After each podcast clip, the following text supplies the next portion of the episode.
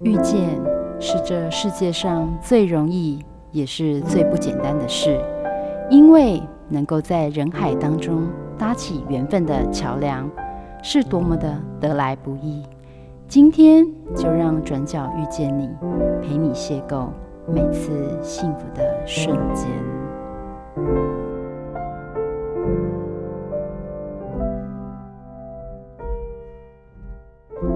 Hello，各位汉森电台的听众朋友们，欢迎来到转角遇见你，我是主持人 Simon。今天呢，我们很高兴呢，能够在转角遇见的哇一个大学生哦，他是设计系的，很厉害。啊，他叫陈宇谦，我们请宇谦来先跟大家打声招呼。哎、欸，大家好，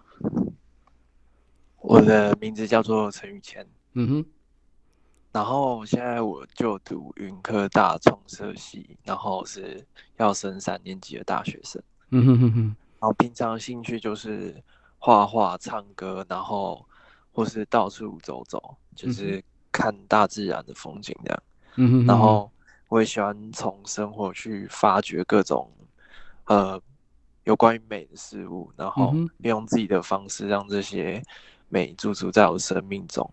那我也对设计抱有很大热忱，然后也有勇于创新的态度。嗯哼哼，那希望自己能从生活经验里挖掘更多美感，然后创作更多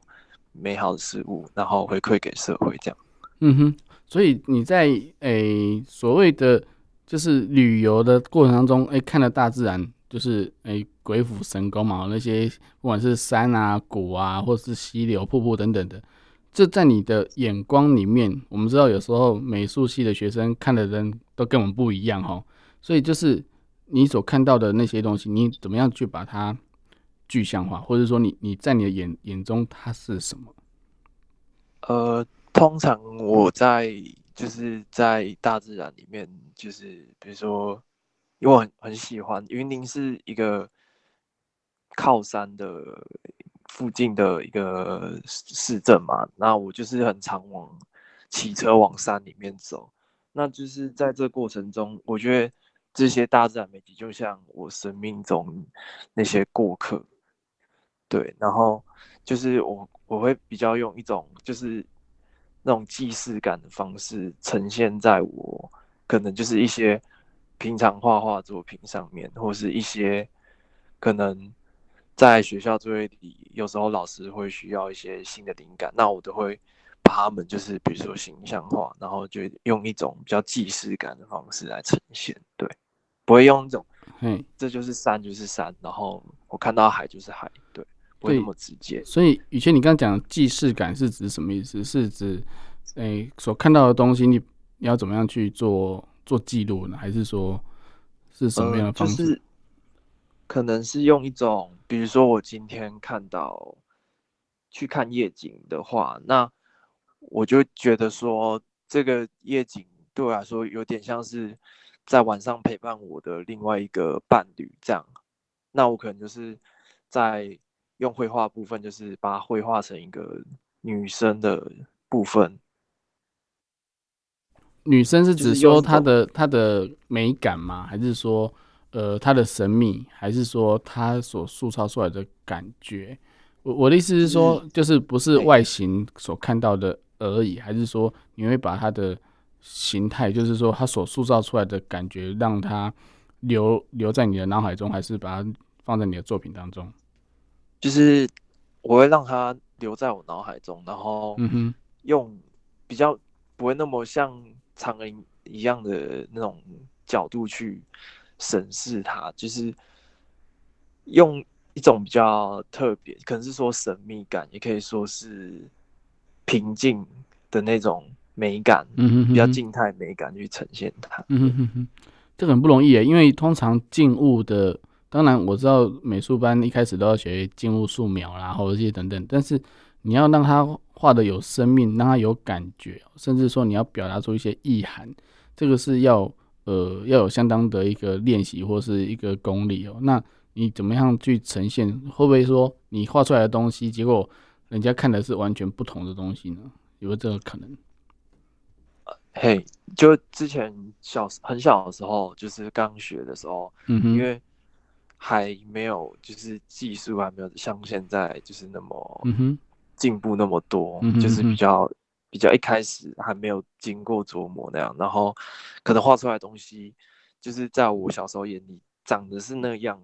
但现在现在长大之后看的话又不是那样啊，小时候就会觉被觉得说啊，大人就会说你这画的是什么东西。啊，小时候也不太会解释自己的作品，所以就是就我看到那样，对我只会说就是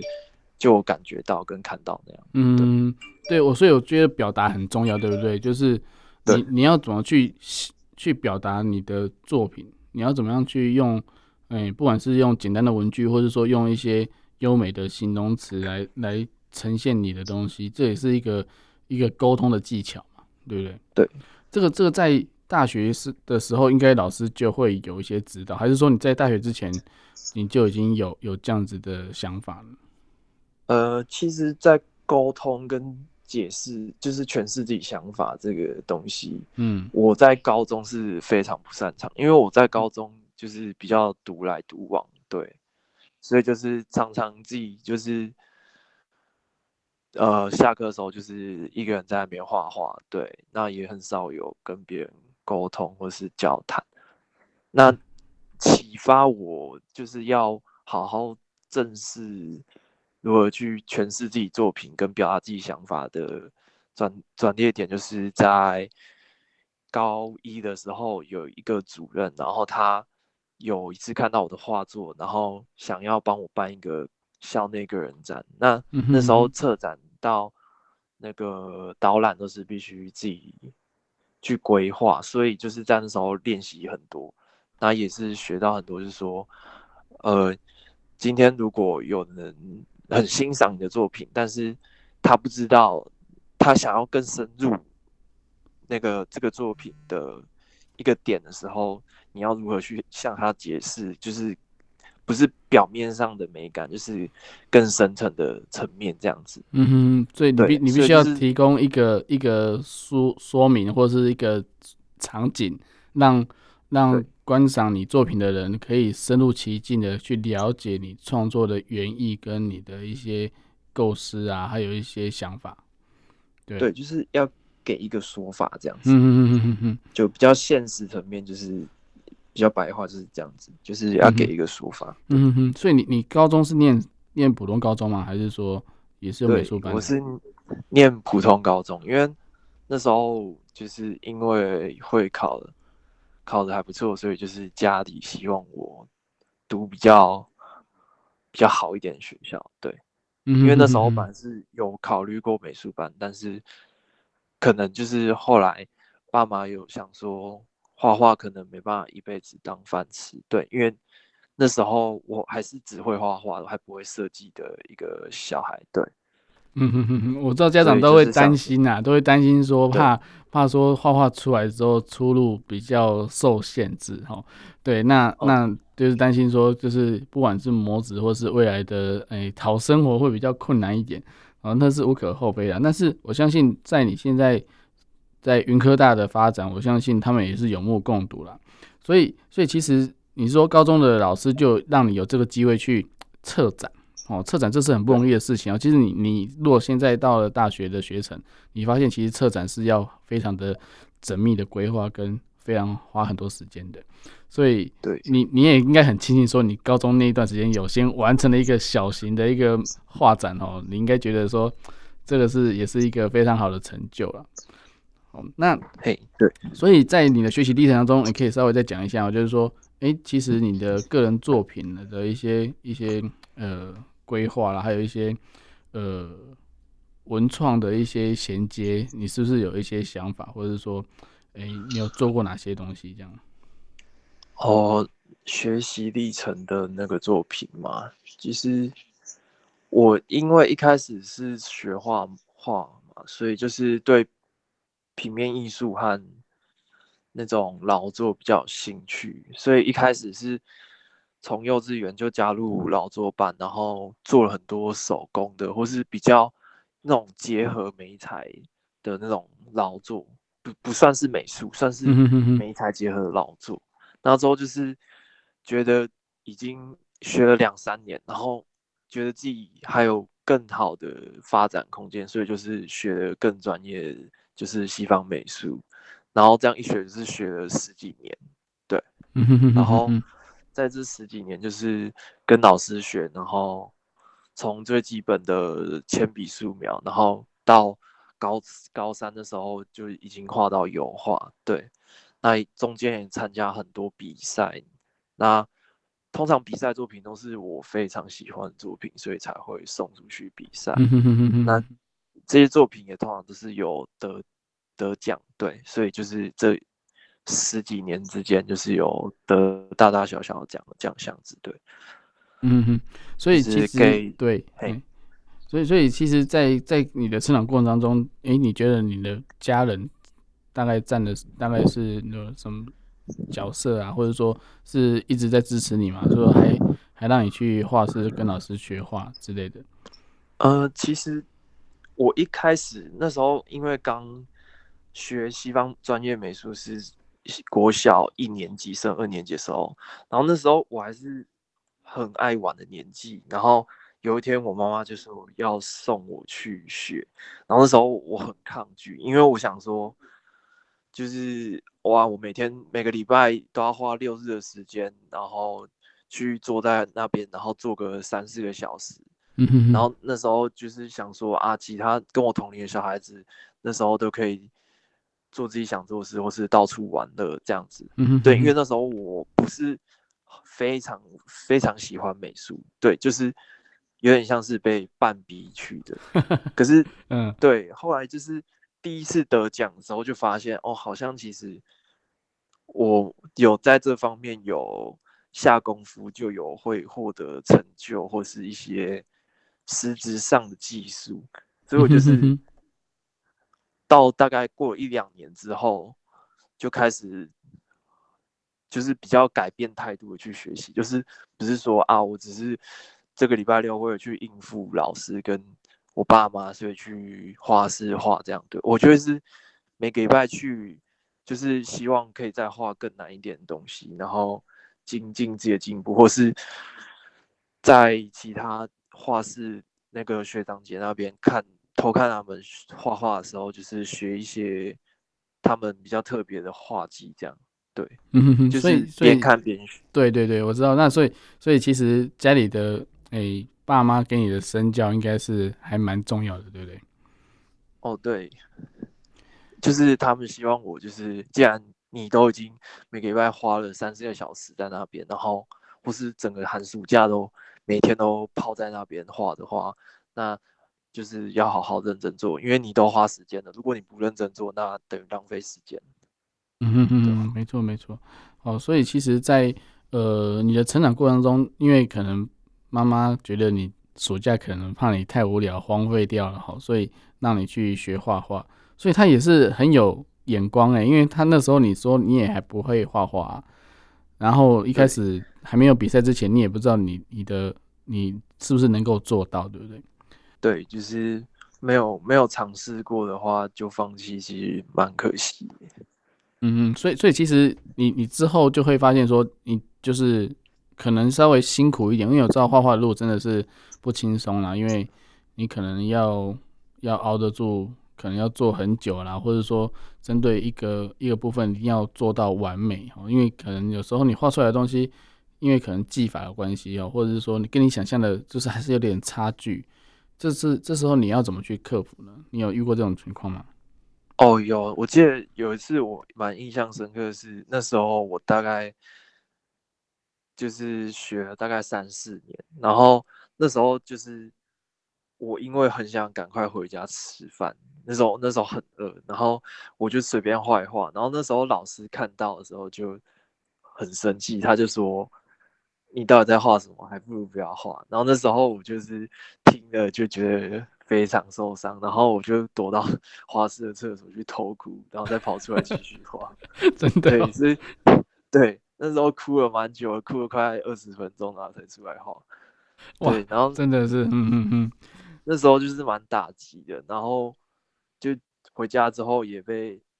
就是老师有跟我爸妈讲，然后我又被我爸妈骂一顿。就是说你你 你都花时间，那你为什么还要浪费时间，然后在那边应付老师这样？对。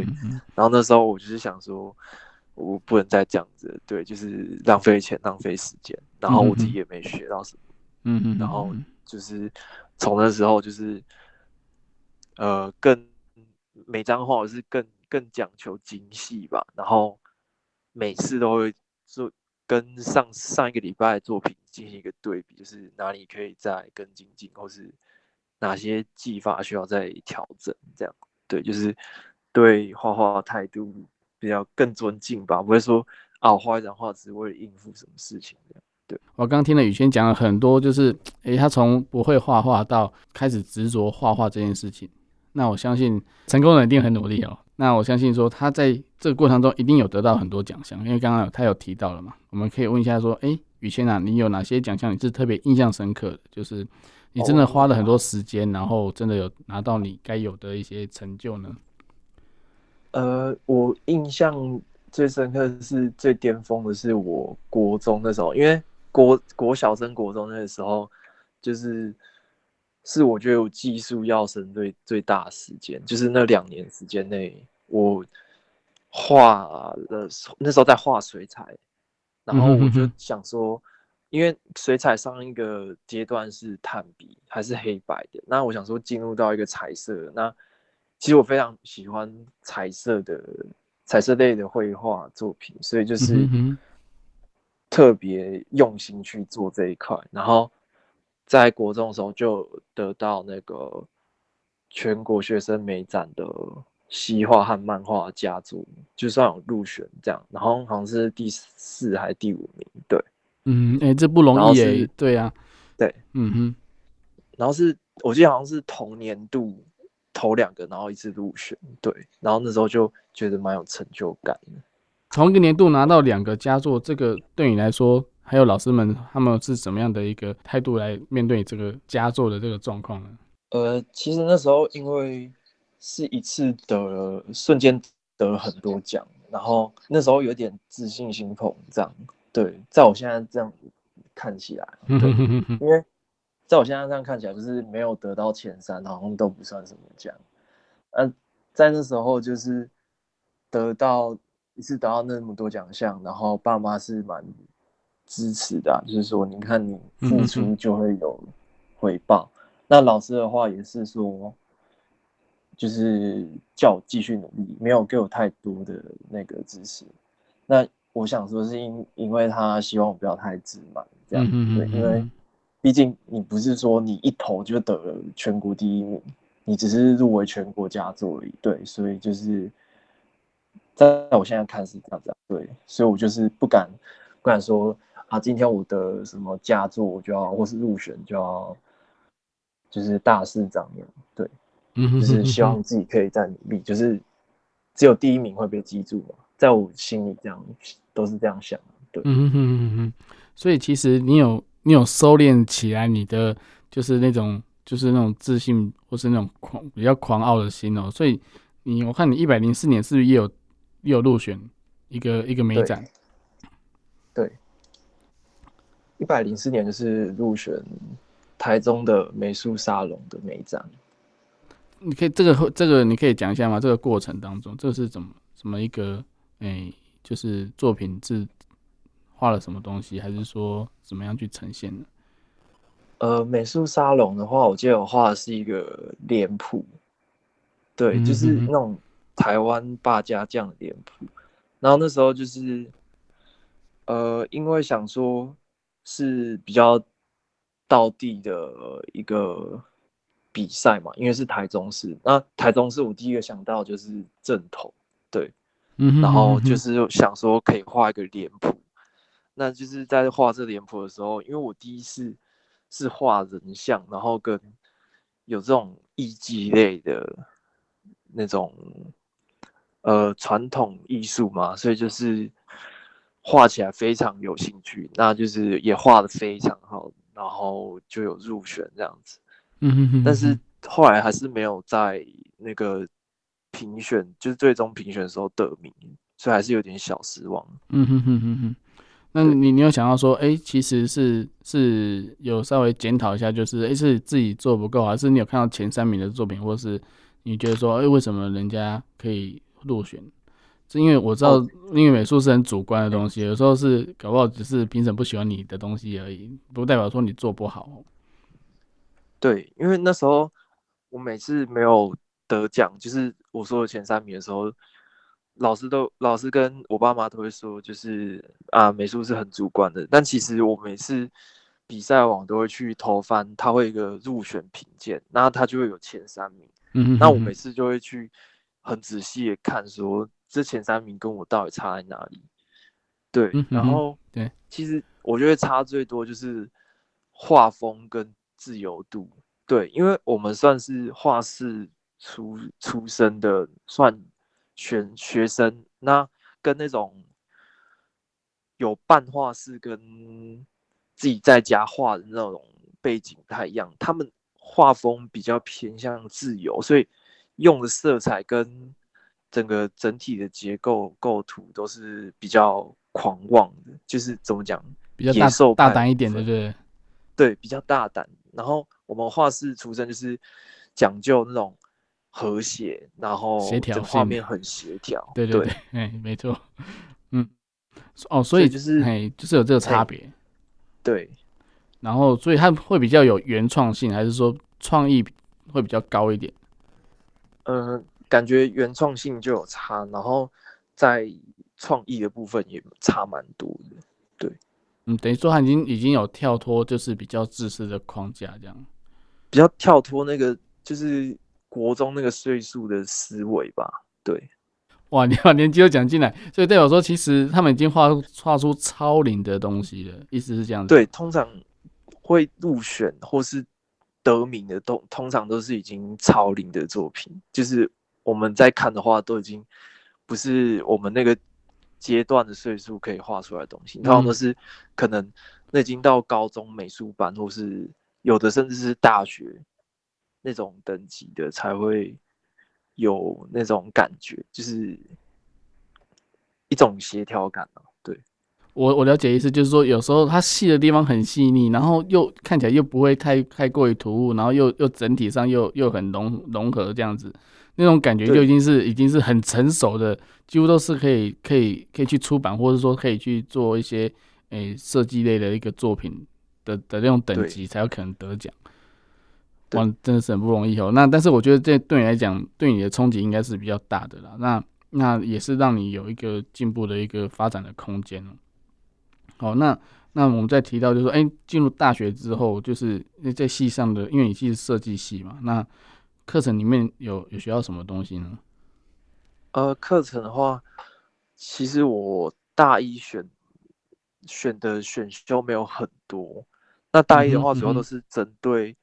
基本基本功在练习，因为我们大一进去有很多是普通高中嘛，不像就是嗯嗯嗯技艺专班，他们很多是选手，然后就是可能已经练过三年的一些专业技术，那不像我们这种普通高中已经去，可能有有些人就是。什么都不会啊，可是就是想来体验看看设计，或是 对有对设计这块有憧憬。会不会有同学看起来像那种误入丛林的小白兔一样，一进来什么都不会？有，就是有班上有那种很会读书，但是那种比如说像是最基本的画画素描那种几乎不行的。对，对啊，因为我觉得他进来发现哇，怎么每个都那么厉害的时候，他不会觉得很很吃惊，或者说觉得很很落寞吗？那你们就是同学之间怎么样帮助他？很冲击，然后就想说，就是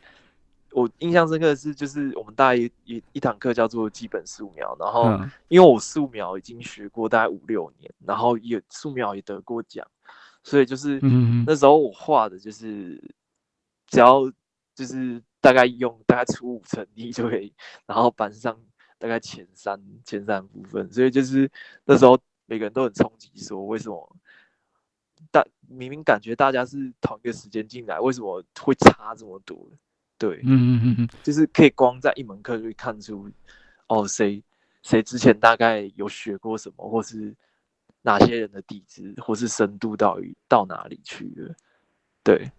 我觉得这个在科技大学一定会常常发生哦，因为因为有些是从技术学校上来的，啊，有些是普通高中过来的，所以那个那个就是立判就是两边哦，就是很明显的一个差距啊。所以所以其实在在这诶、大一大二，你有还有学到什么东西呢？有软体的应用啊，因为我知道除了手绘之外，电绘以后也是很大的趋势啊。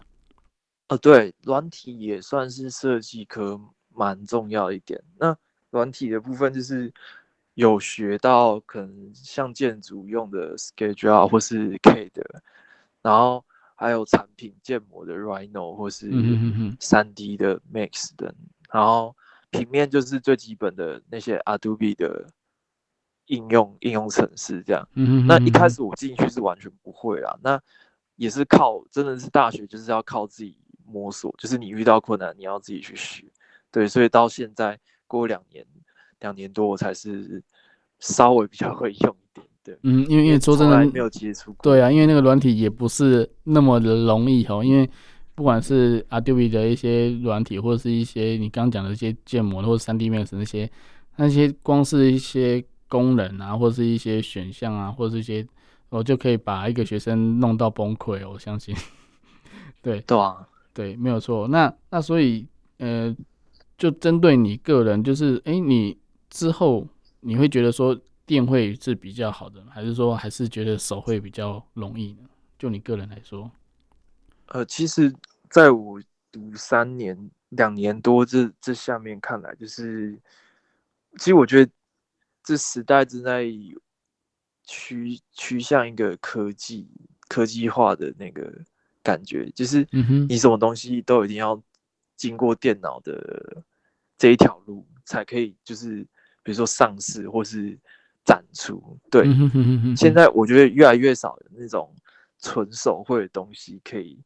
就是在这个时代上面生存了。对，应该是说，其实手绘也不是说不行，只是说你要怎么样去传传传传扬你的东西哦。就是你经过电脑，你一定要数位化嘛。就算说你要做一件 T 恤，你也要做变成数位的图，然后它才可以让你印上去啊。或者是说，对对，因为因为毕竟数位已经越来越普遍了，那它的它的复制可复制性会越来越高，那也也比较容易传播。除非是你的东西独一无二，或者说你只是做一个立体雕塑，你那就是这一件，对，对，对，对，那就是没办法。哦，所以其实在，在呃自己想要去做的这个这个技术上，或者说你的个人品牌，你有朝着哪个方向来做呢？技术跟个人品牌嘛，那其实的话，我比较偏向一开始是偏向技术，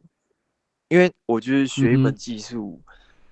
在在我眼里比读书真的好玩多了。对，因为之前是读新大附中嘛，那是一所高升升学率的学校，所以就是每天只要我们读书读书，然后考单字、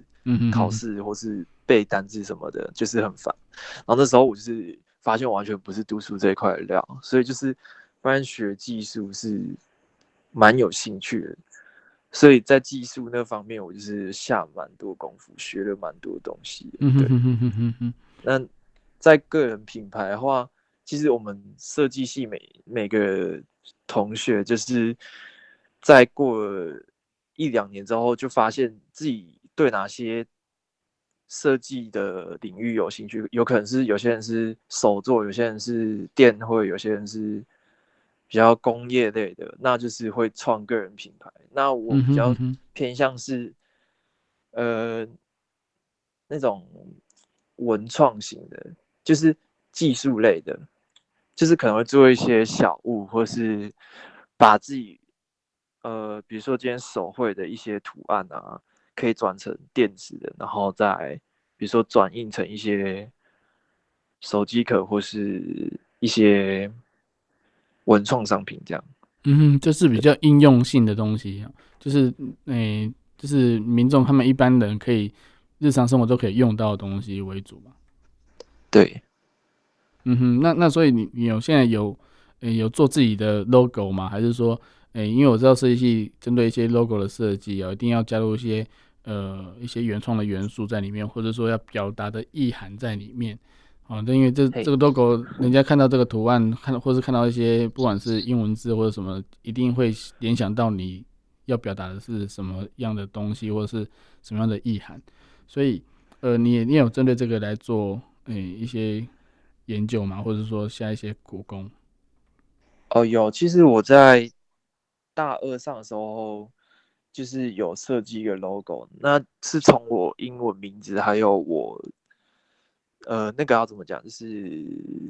很喜欢的动物，对，下去做发想。嗯、那我的英文名字是，就是照翻中文就是 C Y Q，就是取自手。然后我喜很喜欢的动物是狼，因为我从很小的时候就非常喜欢狼。那就是把这两个东西结合在一起，然后进行一些就是形象化的转变。那最后就是变成我现在第一个正在用的 logo，对，嗯哼哼哼，哇，那真的是还蛮蛮不错的哦。然后你也自己应该也是蛮满意的哦。没关系，我们之后你提供这个 logo 给我们，我们会放在我们的那个那个粉丝专业上面，让听众朋友来看哦。好的，谢谢雨谦的分享哦。那我们先听一首歌曲哦，休息一下，我们待会再回来。好，各位汉声电台的听众朋友们，欢迎回到《转角遇见》的节目现场。那刚刚各位听众朋友所听到的是 The Kid LAROI 所唱的《Always Do》啊，这是由宇谦所推荐的曲子哦。接下来我们来继续谈谈呃，宇谦呢，他在学校学习呃设计的经过，以及他为了他自己，为了自己的理想，想要创业的部分，做了一个 logo 哦。未来呢，未来你两年之后毕业了。你又想要做什么事情，还是说你有对未来的诶、欸、发展规划 有什么样的想法呢？呃，其实我对现在对未来规划还没有一个非常就是准准确的目标，就是我一定要做到什么东西。嗯嗯嗯，就是大但是大概有方向。那主要是刚刚提的，就是继续发展我现在刚起步的文创产业。就是个人品牌的部分，嗯，但是从现在就是做一些小东西开始，那后面就是慢慢研发更多文创商品，那希望是有一天可以设计一个就是在市面上完全没有的一种新的文创商品，就是从打版到设计都是靠自己靠自己去研发完成这样，嗯，对，这是一个小目标。那另外一个大方向就是，我其实对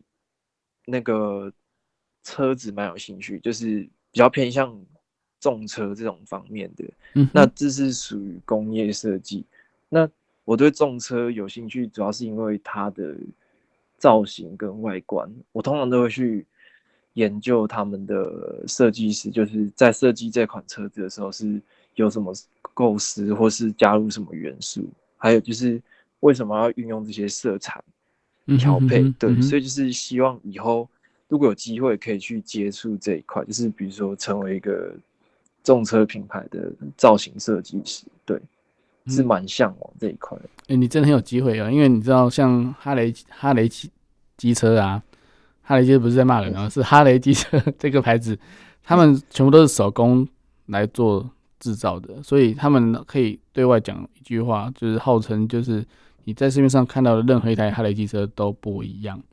好，所以其实它是非常克制化，甚至是呃有设计师的的想法在里面，这也是一个非常好的一条出路啦，我给你做参考。好，所以所以其实在，在嗯，就是你的个人的品牌来讲的话，其实你你你既然有这个兴趣，那呃你是打算个人自己单打独斗呢，还是说你有同学跟你一起来做合作呢？那其实我我们班的同学，我我几个朋友，他们都是做不同面向的。有些像是做一些，呃，女生女用的耳环，或是一些名片、明信片，或是手环、小吊饰的。那有些是做电绘类的，有些可能是做那种工业类的。那其实我有几个人选，就是想要跟他们就是。合作看看，就是看我可以摩擦出什么样的火花。对，因为毕竟你你你也知道说，其实从一个人你说要打样啊，或者是设计打样，然后到造模，然后到做就做出产品出来。就算你一个人辛苦那么多，就你还是要有行行销啊，你还要有一些市场调查啦，你还有一些也包含专利权的一些申请啊等等的。因为毕竟你你也不希望说你做完东西之后一上市没有一个礼拜，然后就被人家学走了，然后人家就会去对，啊、对，这个是一个很大的问题哦。所以其实哎、欸，我觉得合作合作并不是不可能，只是说你要怎么样去规划，怎么样去呃让你的的商品可以在市场上。能够更更有一个独特性，或者是说更提提供可以更多的一个利润这样子。对，就是我比较偏向在做事业这上面，我比较偏向就是，呃，每个人都有他的特长，那我们就是把每个人特长就是运用到最大最有效的一个空间，然后去完成他他们需要做的每件事。那这样就是可以把团队利益就是发挥到最大，这样子。对，嗯哼哼，所所以其实呃，就就哎，在你们学校当中，老师有没有要求说你们毕业之前一定要做出什么样的一个成绩，或是什么样一个作品，才可以算哎完成这个学业呢？呃，我们其实，在大三、大四的时候，会要准备一个毕业展，就是要去。做一个每年就是新一代的设计展，对，嗯、哼哼，那到时候就是会需要分组，可能一组有三个人这样子，然后要做可能有那个是场域的设计，然后产品设计跟平面视觉设计。那我们不可能就是每个人就是精通每项，就是每个人都各有他的特长，嗯、那就是。老师希望我们就是去发掘同学这三年来就是互相学习过程中有哪些人有比较比较特殊的专长，那我们可以去跟他讨论合作，然后就是可以创造出更更有创意或是更创新的设计这样。嗯，那你们会在这个设计的时候，或者说或者说你自己在发展就是文创小物的时候，你会去？去市面上，或者说去人家的店家，我相信台中很多像一中街啦，或或或是逢甲夜市，很多就是那种摊贩，或者说那种诶摊位上都有一些文创小物哈，或者是说诶、像日本的很多就是很有设计感的那些诶、对生活日用品非常有创意的东西，你会去参考那些东西吗？哦，会，因为我们平常就有在做这样练习，那就是。我们可能会从现实，就是我们可以所触及的地方，比如说，就近就是我住台中，那就是刚刚讲那些商圈或是一些文创部落去着手，就是去逛逛，然后看看一下，就是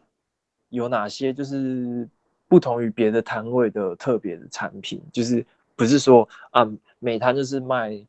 明信片，然后或是什么盆栽，或是。一些试验会，对，我我要找的不是这些，我要找的是可能是更创新的产品，对，嗯，就是比较有有巧思的，对不对？还是说对，去吸收我没看过的东西，嗯哼哼哼，所以这样会会让你的就是思考模式会更更有一些火花出来嘛？对，就是让它加进我一个 算是灵感的灵感库吧，就是。下次需要设计的时候，可能就是可以想到说啊，它这个产品上面，或是它这个设计上面有什么独特的设计的创新的点，可以让我去运用到我接下来要着手的这个作品上面。对，嗯哼，你刚刚讲到商圈，让我想到台中是不是有一个地方叫纸箱网？哎、欸，对，对我没有，我没有，我没有，我们不是业配哦，但是我突然想到这个点，就是它里面有很多。就是不管是椅子啊或什么，它都是用纸箱瓦楞纸来做。你觉得这种创意来讲，对你们有帮助吗？就是就是对于设计来讲，是不是也是一个哇为之一亮的？这样也行这样子？哦，其实我们有讨论过纸箱网这个品牌，就是其实我觉得，在我观点来看是，它是蛮不错的一个一个产业，因为就是可以。回收再利用，因为我们在这个时代下就是讲求每个东西都要我们要资源回收，然后反复利用这样子。嗯哼嗯哼。那他做的很好的点就是他已经有做到反复利用，然后还可以做出各种不同的东西，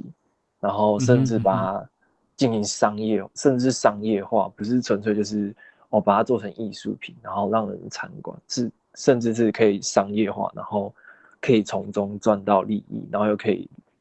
资源利用，这样，对，所以是我觉得是它不仅是就是产品上的设计，它是连产业上都有进行一个设计，对。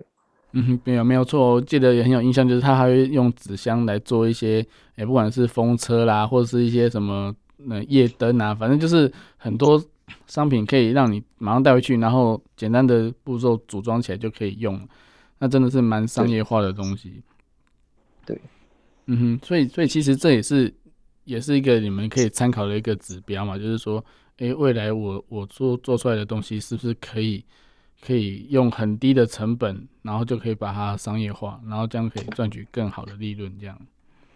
对，就是因为主要以后设计它还算是一门，也算是一门职业。那我们就是要把效益最大最大化，就是要去缩减我们设计做设计过程中的成本。那、那个成本占最大的，通常。我觉得应该会是材料或是量产的部分，所以就是在材料跟量产的部分，我们可能不是不是只能从就是认识的那个管道去进行杀价着手，可能就是可以用哪些替代资源，或是在设计上面做一点创新，然后甚至让它减材，就是让它减少使用的材料，或是用一些。比较环保材料代替它，那也是一个非常好的设计。对，哎、对啊，那这样的话，在讲到量产产产就是制造这件事情，老师会带你们，或者说会介绍你们有相关的一些加工工厂嘛？或者说，就是你要怎么样去把你的这东西做出来，一定要有一些厂商会帮你做嘛？那这些厂商是，诶、欸，是要自己去找呢，还是说老师会介绍，还是说你觉得？还是为了要要省成本，你要再自己去花时间去找。呃，其实，在我们平常在学校做作品的时候，老师就会提供我们一些线索，就是老师可能会讲说，你可以去，因为我们学校有一个叫做创意工厂地方，那边有很多就是机台可以让学生自行使用。嗯、那材料部分就是可以自己去买，或是去捡那个回收站废弃的材料。对，然后你就可以自己去加工利用。那我觉得是老师从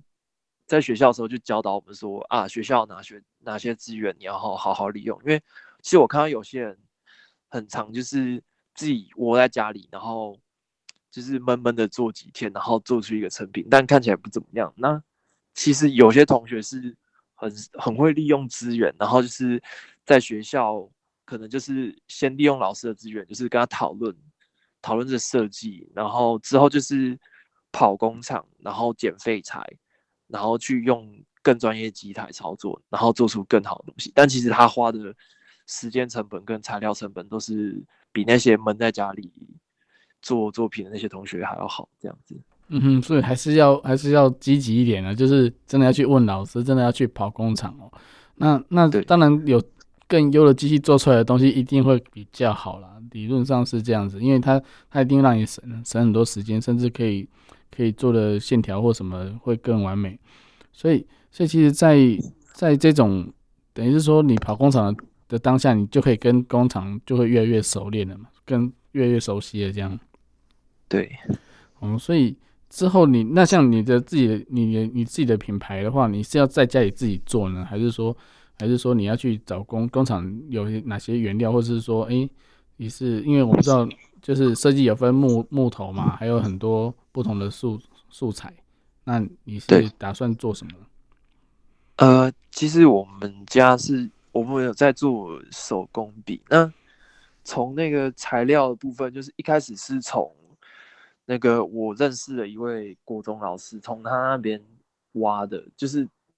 算是从那边。买过来，他是第一批批下来的，那我算是第二个去跟他买的，所以就是一开始都是先跟他小量的购买，然后机器也是小量，然后低价购买这样子。那后来就是发现有更大的，比如说车大车床或是一些砖台，甚至锯台等，就是有认识的管道，就是不不只是老师那边，可能就是专业在生产这种机台工厂，然后去跟他们买，会就是减少更多成本。那木材或是一些，就是它里面金属的套件，就是可以跟一些专门在做这类的量产的那种老板或是工厂来批发，那他也会给你比较好价格，就是可能量多一点就会比较低价一点。对，可能就是甚至外面的七折，或是甚至到五折这样子。嗯哼哼哼，因为他知道你不是零售零售业者，你是你是批发的这样。对对对，嗯哦，那真的蛮蛮不错的，就是但是就是要自己去跑了，自己去去去问嘛，然后去去了解这样子。对，就是要自己去打交道，然后去拓展那个商业的关系，这样。嗯哼哼，所以所以我觉得说，爸爸一开始说什么啊，你讲话比较小声，比较害羞，我觉得不会，我觉得你这是你你的你你要跟人家沟通，你要怎么跟老板去谈，说你要什么样的东西，你要怎么做什么样子的东西，他他如果能够支持你的话，那他当然给你的价格就会就会就会让你满意嘛，那你就会得到你所想要的，那可以做出你的东西。那我觉得这这是一个很很好的一个一个沟通的一个管道跟机会了。谢谢宇谦的分享哦，到了节目的尾端哦，呃，我们再请他以他自己的现在是设计系的学生来，呃，给大家就是在收音机旁边的家长或是学生呢，想要走设计这个职类的一些建议哈。那我们请宇谦来跟大家分享一下。好，那大概如果要走设计这条路的话，其实不一定要有美术的底子，但是我觉得。最基本就是你要有一个勇于尝试跟创新的心态，嗯哼，对，因为不能说你今天做完一个设计品之后，下一个你就是照上一个方法，然后下去做一个制式化设计，那其实你后面做出来的东西会越来越像，然后会越来越没有创意，那其实，在对你学设计这一块是非常没有帮助，嗯哼，所以就是我觉得最好就是最基本就是你心态要。就是勇于尝试，然后学、嗯、学习这样，学习新的东西。那比较实质的，就是我觉得在国小、国中，如果你就想开始走设计这块，你可以从最基本是，呃，比如说画画，或是一些，呃，一些绘画技巧了。因为我觉得绘画技巧算是设计很基本的东西。对，然后到高中的话，我觉得就要开始心智成熟，就要开始培养一些设计的素养，就是让你对设计跟美学这块的想法更成熟。就是比如说，我今天看到一个东西，你不能只是说啊，我觉得它好美，你要就是提出它哪一个点是美的，哪一个设计是好的，那或是哪一个点是不美的。哪一个设计的地方是你觉得可以再改进，或是可能会造成不方便的，就是要开始培养这种设计思维跟美学思维。那嗯哼，培养好之后，我觉得到大学大一、大二阶段，就是可能你要开始去学一些更专业的东西，不是说前面的绘画而已，你要开始学一些软体，然后培养更更深的设计素养，就是呃。可能一些专业化名词啊，或是一些更专业的设计流程，或是一些设计方法等，你都要去学习，然后把它化为你自己的养分去做一个设计，就是这样才可以让你的技术更上一层楼，或是让你产品越来越怎么讲方便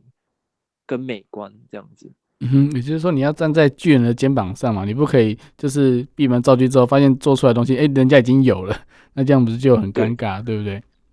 那还有因为怎么怎么讲，就是不是说这东西很像音乐，就是不可能有那么多神童，就是啊，你一出生下来你就脑海一堆点子，然后都是别人没有想过，那一定是不可能的，对，因为我们常常一一整班八九十个人里面，然后再做。这次 project 的时候，老师提出一个主题，比如说是海滩，那可能就想到有人是冲浪，那另外一个人可能想的是冲浪，那你们的点子就是重复的。那比如说你有冲浪冲浪上的基础知识，那你就可以，比如说你可以冲浪结合天马行空，比如说火箭好了，冲冲浪板上面加上火箭，那这就是一个创新的点子。嗯哼，对，就是在一些更更细的细节，你不能就是在大方向上，你就想说哦，我就只要想到这样，然后我不会去加入一些细节或新的点子。那其实你在第一层就是被刷掉了。对，你要爬到设计的金字塔的顶端，就是你要一直每一层一直加入新的元素，然后不断创新跟改良，你才可以就是一层一层叠上去，那就是。才能成为最顶尖的设计品。嗯，那这样的话，我他平常应该要做什么样？除了你刚刚讲练习之外，他有一些什么样的知识，或者是说，哎、吸收知识的来源呢？呃，我觉得多看书，多看设计类的书，其实蛮不错的。因为我在有空的时候，我都会跑去成品看一些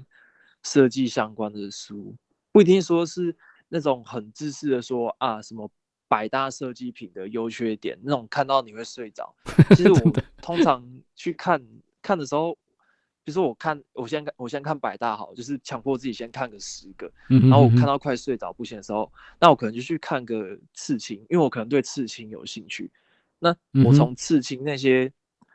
那个它图腾上面可以延伸出一些美学或是一些设计感的时候，我就可以把它融入到。我刚刚看的东西里面，那可能刺青，你又看到眼花的时候，你又可以去看什么世界百大武器的那个图鉴啊，也是可能对工业的设计上面有一个帮助。对，其实所以不是说你看书的话是只是纯粹要看那种那种很经典、那种大家都推荐的那种经典中的经典，你可以去看一些你自己喜欢的东西。嗯嗯嗯嗯。哦，所以其实如果说像说刚刚讲到武器的那种途径，那我那我想到像奇美博士博物馆不是有很多武器吗？然后或是很多兵器之类的，其实所以去看展览应该也是有点帮助。对，嗯哼，所以所以就是看展览的部分的话是，是我觉得其实我蛮喜欢看展览的。我去过北美，然后国美馆，然后还有。很多就是全台各地的美术馆都去，几乎都快去过了。然后我通常就是没事的时候，我就会往那个美术馆跑。然后可能这一期的展览品还没撤掉，我会再重复看一遍。就是因为你看第一遍跟第二遍不同，就是你可以从第二遍角度去更深入他这个作品。那我觉得看展览，它算是一个。比较更实际化的体验，就是因为你从书上你只能看到图片，那你去展览现场就可以看到实际化的东西。嗯哼，那实际化的东西就是可以直接给你更大冲击，对，就是更立体、更大，然后也更鲜艳的一个视觉跟设计的冲击。那我觉得这也是很有帮助的，相比那个去在那个书局看书还要好。哎、那我问一下哦，像是如果我们去看看那些展览，我们会去是你你是建议是需要去租那个就是语音导览的那个来听吗？还是说只要你自己去看自己去体会作者的一些心意跟想法就好了？呃，其实我看展览，我从来没有租过语音导览。第一个是我不想花钱啊，那第二个就是。其实我因为我学过很久美术嘛，嗯、哼哼然后其实我之前小时候我就有发觉到，其实我在看画作跟展览这部分，我也就是蛮有心得的。因为我在看画作的时候，我就把自己想成在跟这个画对话，或是跟这个作者对话，就是我会问他，我会在心里问他说：“你想表达什么？或是你想要给我什么东西？”然后嗯，就会有。怎么讲？就是会自己开始会去想象说啊，他是会想要给我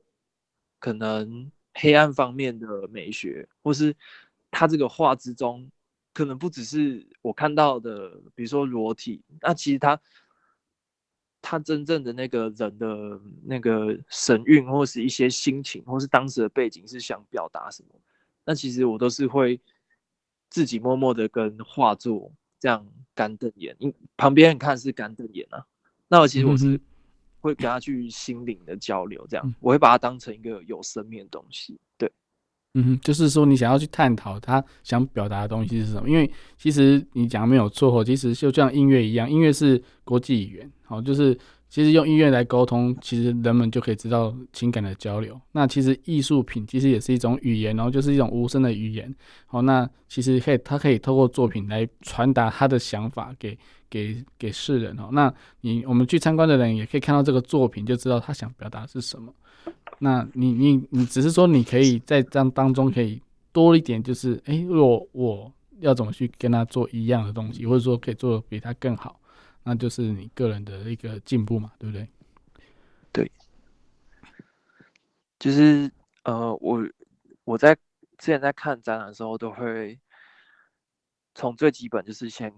看他的技法嘛，或是他的工艺，那这是。呃，我们一定可以学到最多的地方，因为能上展览，通常都是已经呃出师的，或是已经非常有名气的，才能上展览，上上展览嘛。然后，就是希望说，呃，这些工艺我可以从今天的展览中，我们不一定要百分之百学到，但是我们可以今天看可能学个两趴，然后下次看看到不同东西再加个两趴，那我们就可以。慢慢内化成自己的东西，这样，对，然后也是可以从，呃，这个作者的创作者的那个心理素养去学习，就是学习他的态度跟是他的精神这样子。嗯哼哼哼，哎、真的是没错哦。那好了，那我们今天的时间也差不多了，我们谢谢雨轩跟大家讲了那么多，谢谢他的分享哦。那最后呢，他也推荐再推荐一首曲子哦，一样是 The Kid LAROI 所唱的《Stay》。那在这首歌曲当中呢，我们转角遇见你就到这边结束喽。各位听众朋友，我们下周六再见喽，拜拜。